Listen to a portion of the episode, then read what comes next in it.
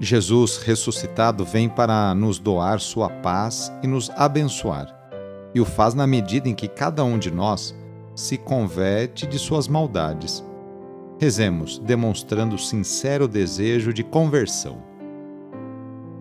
Iniciemos a oração invocando a Santíssima Trindade. Em nome do Pai, do Filho e do Espírito Santo. Amém. Senhor nosso Deus, nosso Pai, nós cremos em vós, nós esperamos em vós, nós vos amamos, nós vos agradecemos este dia e vos damos graças porque estamos com vida. Oferecemos este dia ao Senhor com todas as nossas alegrias e sofrimentos, com todos os nossos trabalhos e divertimentos. Guardai-nos do pecado e fazei de nós instrumentos de vossa paz e do vosso amor Ajudai-nos a observar vossos santos mandamentos. Amém. Quinta-feira, dia 11 de agosto. O trecho do evangelho de hoje é escrito por Mateus, capítulo 18, versículos de 21 a 35. Anúncio do evangelho de Jesus Cristo, segundo Mateus.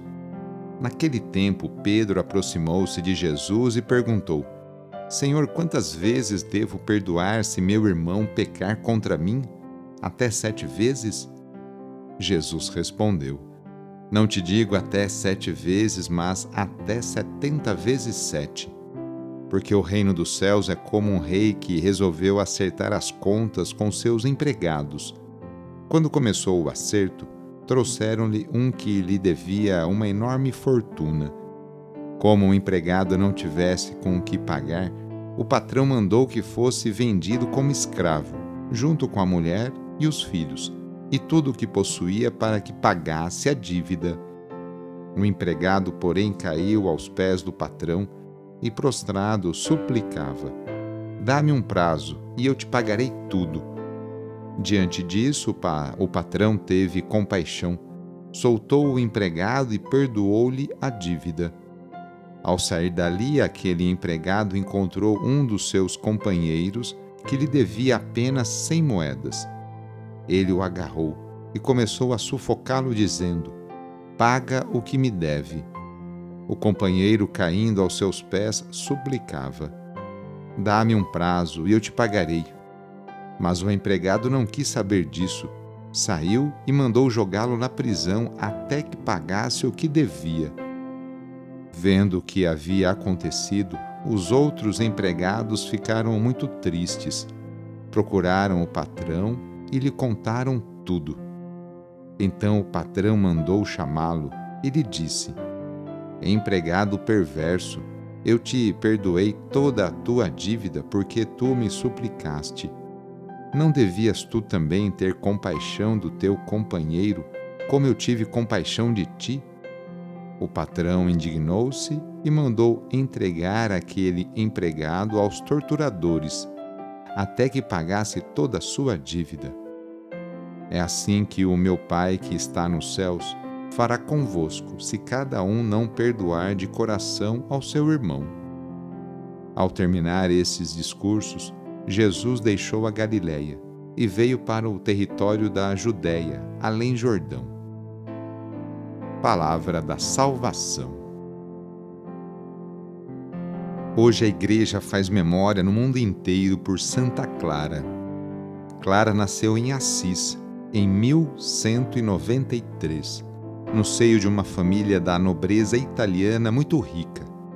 Mas sua vida mudou radicalmente. Clara foi a primeira mulher da Igreja a se entusiasmar com o ideal franciscano Desde jovem adquiriu o hábito de rezar diariamente e se mortificar. Também exercitava com frequência a piedade cristã, distribuindo esmolas e atendendo com disponibilidade as pessoas necessitadas que a procuravam. Fazia isto espontaneamente como demonstração de seu sincero e fervoroso amor a Deus. Aos 19 anos de idade, fugiu de casa e se apresentou na igreja de Santa Maria dos Anjos, onde era aguardada por Francisco e seus frades. Nesta noite fez uma oração de renúncia ao mundo, por amor ao sagrado e santíssimo menino Jesus. Entregou aos frades sua veste luxuosa e vestiu uma túnica de lã, semelhante à deles, ajustada ao corpo por um cinto de corda. Clara viveu num mosteiro beneditino para conhecer o ritmo de uma vida comunitária. Depois conduzida por Francisco, foi para o mosteiro de São Damião, formando com outras mulheres a Ordem Segunda Franciscana, depois chamadas de Clarissas. Em 1216, Clara aceitou para sua ordem as regras beneditinas e o título de abadesa, mas manteve o carisma franciscano. A partir de 1224, Clara adoeceu e aos poucos foi definhando. De sua cela, através de visões, acompanhou o funeral de Francisco. Por essas visões, que pareciam filmes projetados numa tela, Santa Clara é considerada a padroeira da televisão e de todos os seus profissionais. Jesus passou a vida inteira fazendo bem e curando cada pessoa de suas enfermidades, tanto as físicas quanto as psíquicas. Por isso, vamos hoje, nesta quinta-feira, pedir a bênção para esta água, por intercessão da Mãe do Perpétuo Socorro. Nesse momento, convido você a pegar um copo com água, colocar ao seu lado e, com fé, acompanhar e rezar junto esta oração. Senhor Pai Santo, voltai vosso olhar sobre nós, sobre cada um de nós, remidos pelo vosso corpo, pelo vosso sangue e renascidos pelo Espírito Santo nas águas do batismo. Abençoai esta água que vossos filhos e filhas vos apresentam neste momento. Concedei aos que usarem desta água renovar-se no corpo e no espírito, e vos servirem de todo o coração. Em nome do Pai, do Filho e do Espírito Santo. Amém.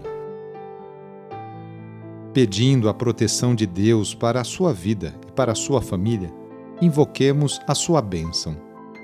A nossa proteção está no nome do Senhor, que fez o céu e a terra. O Senhor esteja convosco, Ele está no meio de nós. Pela intercessão de São Cristóvão, desça sobre você, sobre a sua família, sobre o seu trabalho e intenções a bênção do Deus Todo-Poderoso, Pai, Filho e Espírito Santo. Amém. Foi muito bom rezar com você hoje. Se esta oração está te ajudando, eu fico muito contente. Então envie o link da oração para seus contatos, familiares, amigos, conhecidos eu sou o padre Edmilson Moraes, salesiano de Dom Bosco, e moro atualmente no Colégio Salesiano Santa Terezinha, em São Paulo. Que Deus continue abençoando você e sua família. Abraço e até mais!